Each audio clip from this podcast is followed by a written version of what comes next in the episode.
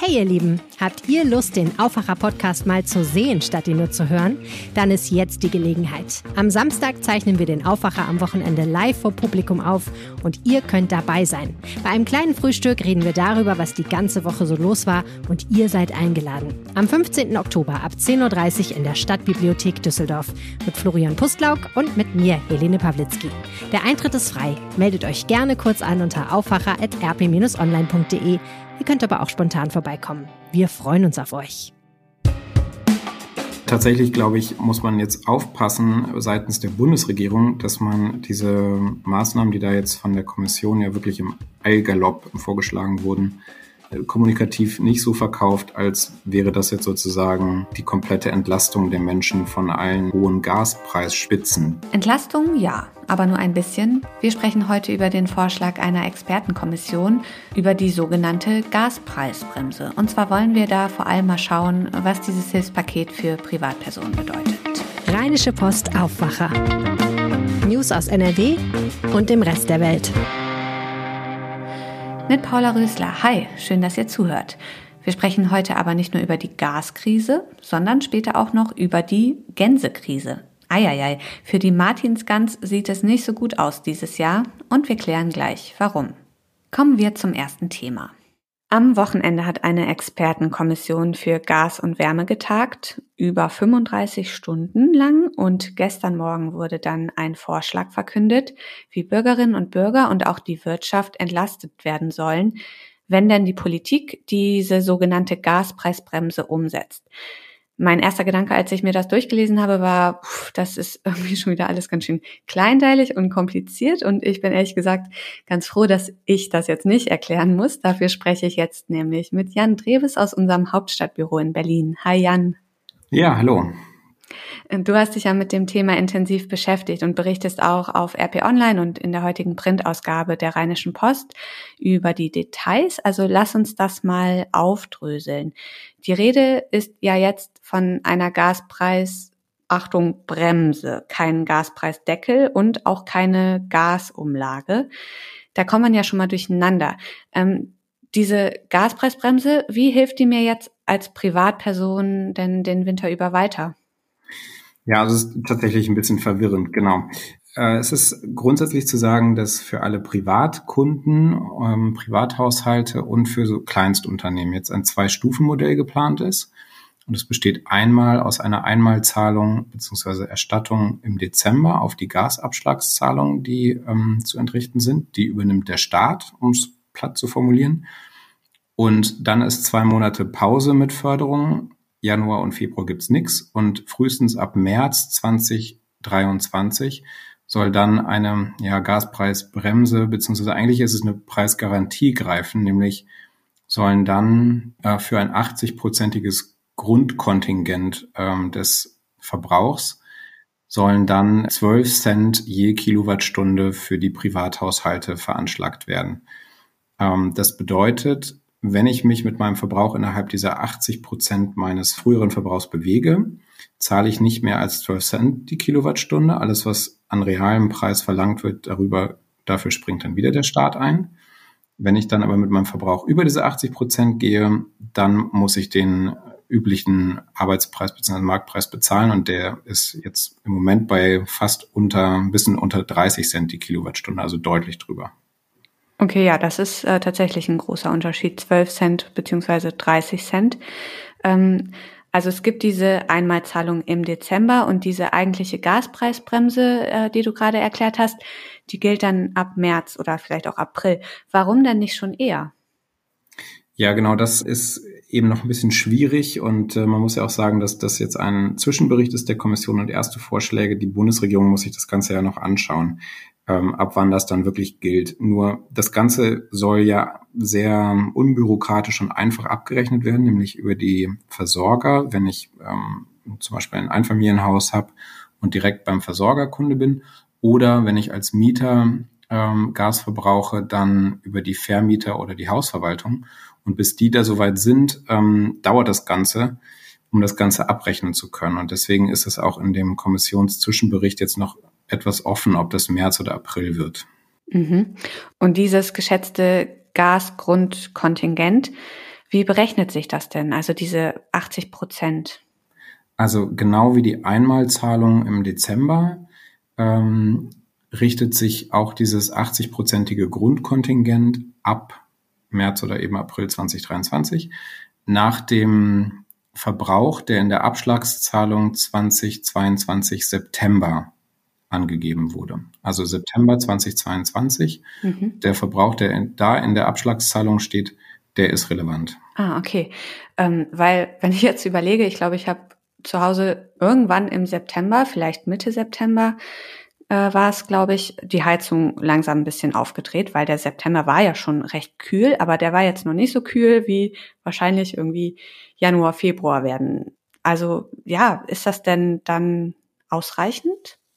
Ja, tatsächlich glaube ich, äh, muss man jetzt aufpassen seitens der Bundesregierung, dass man diese Maßnahmen, die da jetzt von der Kommission ja wirklich im Eilgalopp vorgeschlagen wurden, äh, kommunikativ nicht so verkauft, als wäre das jetzt sozusagen äh, die komplette Entlastung der Menschen von allen, von allen hohen Gaspreisspitzen. Denn A, genau bezieht sich das dann auf den September. Das heißt, für die Heizperiode, wenn es dann wirklich kalt wird, ist es dann nochmal ein bisschen anderer Verbrauch. Da muss man dann schon gut gucken, dass man nicht über diese ähm, 80 Prozent kommt, wenn das Frühjahr wirklich kalt wird.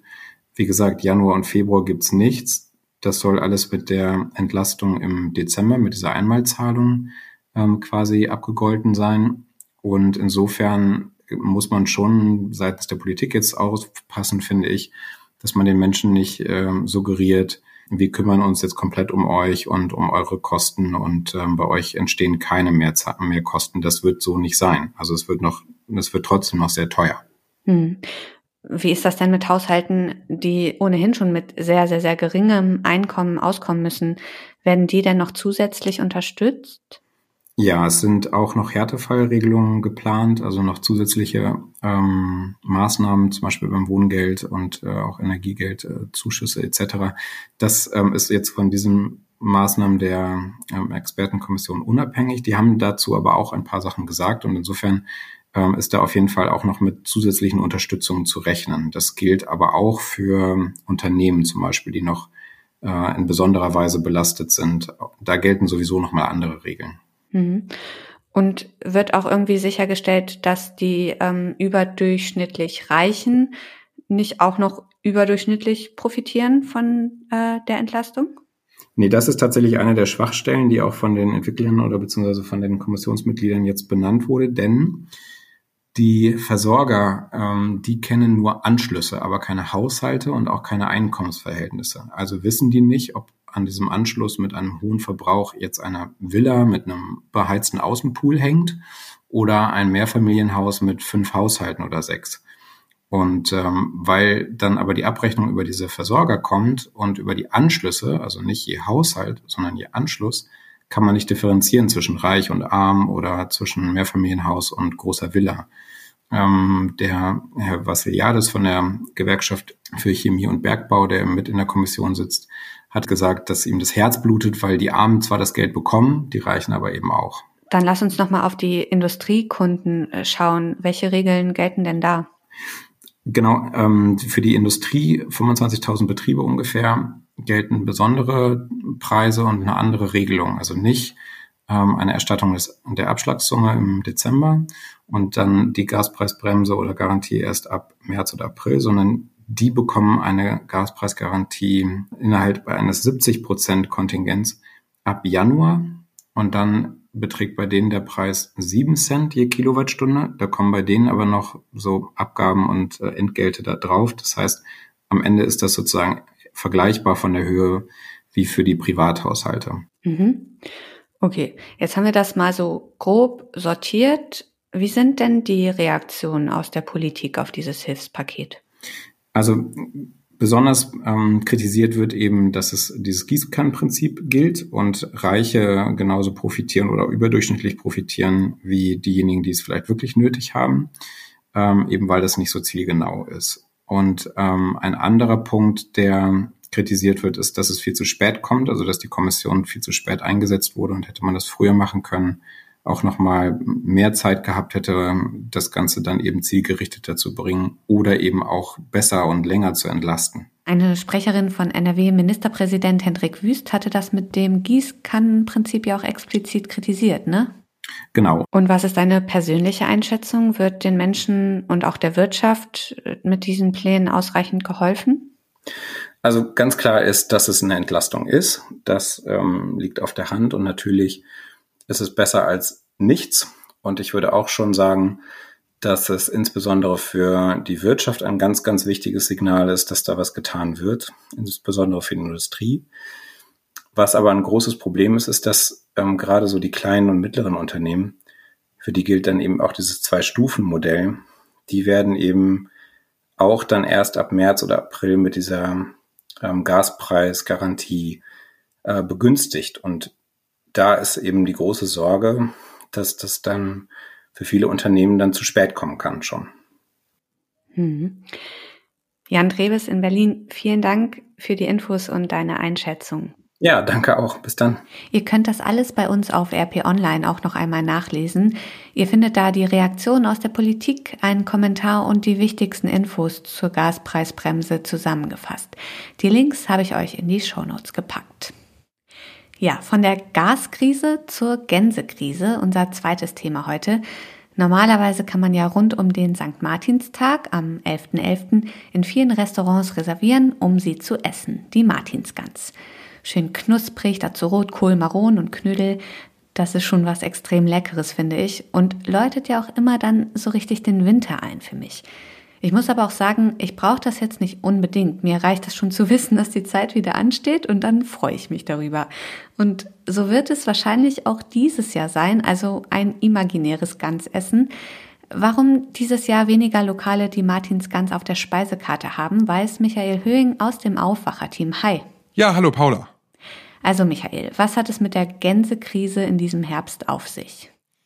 Ja, tatsächlich ähm, in diesem Jahr ganz besondere Herausforderungen für Gastronomen. Es ist auffällig, viele Restaurants bieten gar keine Martinsgans an und dafür muss man so ein bisschen hinter die Kulissen der Gastronomie gucken. Wenn ich im Lokal Martinsgans essen will, dann äh, muss der Wirt natürlich die Gans kaufen. Äh, außerdem weitere Zutaten, die man braucht. Dann muss ein Koch die Martinsgans zubereiten. Das kostet Arbeitskraft und Strom. Dann haben wir das Lokal selbst, da ist Licht an, da ist Heizung an, der Betrieb läuft, da arbeiten Kellner. Ich mache das jetzt mal absichtlich ganz plakativ, denn wenn man das jetzt mal so im Kopf so alles durchgeht, dann merkt man schon, da ist viel dabei, was ganz schön teuer geworden ist. Die Restaurants haben jetzt mal für sich durchgerechnet, was das denn für eine Portion Martinsgans bedeuten würde. Und der Schnitt liegt da so bei 38 Euro. Das ist auf der Karte eines gutbürgerlichen Restaurants schon mal eine Ansage. Klar, 38 Euro, wenn wir über gehobene Gastronomie sprechen, dann äh, ist das kein Betrag, aber äh, Martinsgans essen ganz traditionell eigentlich in äh, kleineren ähm, Lokalen, in mittleren Städten, also nicht unbedingt da, wo man jetzt 38 Euro für ein Hauptgericht ausgibt. Okay, 38 Euro sagst du. Wie lagen die Preise denn letztes Jahr? Ja, letztes Jahr lagen die Kosten so im Schnitt bei 26 Euro, also 12 Euro weniger. Und dass alles teurer wird, das liegt eben an der Gans, aber eben auch woanders dran. Die Restaurants haben Sorge, Gänse zu kaufen, die am Ende keiner essen will, weil die Preise zu hoch sind. Das ist ein Risiko, das kann ein Gastronom in diesem Jahr nicht eingehen. Und äh, einige Gastronomen, mit denen meine Kollegin Claudia Hauser gesprochen hat, versuchen den Preis in diesem Jahr auch nicht ganz so hoch steigen zu lassen und haben deshalb zum Beispiel hier und da die Energiekosten in der Kalkulation rausgelassen. Trotzdem entstehen diese Energiekosten ja. Meine Vermutung ist, dass man gerade beim Martinsgansessen ein bisschen drauf setzt, weil das nämlich äh, sehr häufig auch in größeren Gruppen gegessen wird, mit, weiß ich nicht, acht bis zehn Leuten, dass man eine größere Gruppe im Lokal hat, die machen Martinsgansessen und äh, bleiben vielleicht noch eine halbe Stunde länger und trinken ein bisschen mehr und so könnte man das Geld am Ende dann rausbekommen. Meine Vermutung, aber das ist halt ein Modell, was, denke ich mal, sehr viele so durchsetzen wollen. Hm. Sind Gänse denn auch im Einkauf teurer geworden? Ja, ein Geflügelhof in Köln sagt zu uns, dass die Preise schon im Frühjahr angezogen haben. Da haben die Küken fast das Doppelte gekostet. Futter ist teurer geworden, damit ist die Aufzucht natürlich teurer. Eine Gans kostet äh, bei dem Geflügelhof, den wir angefragt haben, zwischen 80 und 100 Euro. Dann hat man eben diese Kosten und dann kommen dann die Begleitlebensmittel dazu. Speiseöl ist ja mein liebstes Beispiel, kostet immer noch unglaublich viel mehr als vor dem Krieg äh, Ukraine gegen Russland. Und deshalb wollen einige Restaurants die Gans in diesem Jahr einfach gar nicht auf die Karte setzen und stattdessen lieber anderes Geflügel anbieten. Und da tauchen Enten immer wieder auf. Und die sind günstiger, aber nicht so beliebt? Ja, ganz genau. Viele sind so ein bisschen skeptisch, wie das denn schmeckt, Entenfleisch. Manche kennen es auch. Ich glaube, gerade äh, die chinesische Küche hat ja häufig Ente auch auf der Speisekarte. Eine Wirtin sagte im Gespräch mit der Rheinischen Post, ähm, sie hätte so viele skeptische Gäste, aber sie selbst würde Ente eh viel lieber essen als Gans. Und äh, sie möchte dieses Jahr die Gäste mal davon überzeugen. Der Preis auf jeden Fall überzeugend. Der liegt pro Portion dann bei 22 bis 25 Euro. Dankeschön, Michael. Ja, sehr gerne. Und diese Themen könnt ihr heute auch noch im Blick behalten. In Düsseldorf wird heute eine Kooperationsvereinbarung für eine Dunkelfeldstudie zu Antisemitismus unterzeichnet. Darin enthalten sind Statements von NRW-Innenminister Herbert Reul und der Antisemitismusbeauftragten des Landes Nordrhein-Westfalen Sabine Leuthäuser-Schnarrenberger. Im Fall der mutmaßlichen Sabotage und den Explosionen an den Gaspipelines Nord Stream 1 und 2 hat die Bundesanwaltschaft in Karlsruhe am Montag Ermittlungen eingeleitet. Das teilte ein Sprecher der obersten deutschen Anklagebehörde in Karlsruhe mit. Das Verfahren richte sich gegen Unbekannt. In Genf stellt der Weltklimarat einen Bericht zum Thema Klimawandel und Energiesicherheit vor. In dem Bericht geht es unter anderem um den Einfluss des Klimawandels auf die Sicherheit von beispielsweise Staudämmen und Atomkraftwerken und den Bedarf an Investitionen in erneuerbare Energien, die weniger Ressourcen verbrauchen.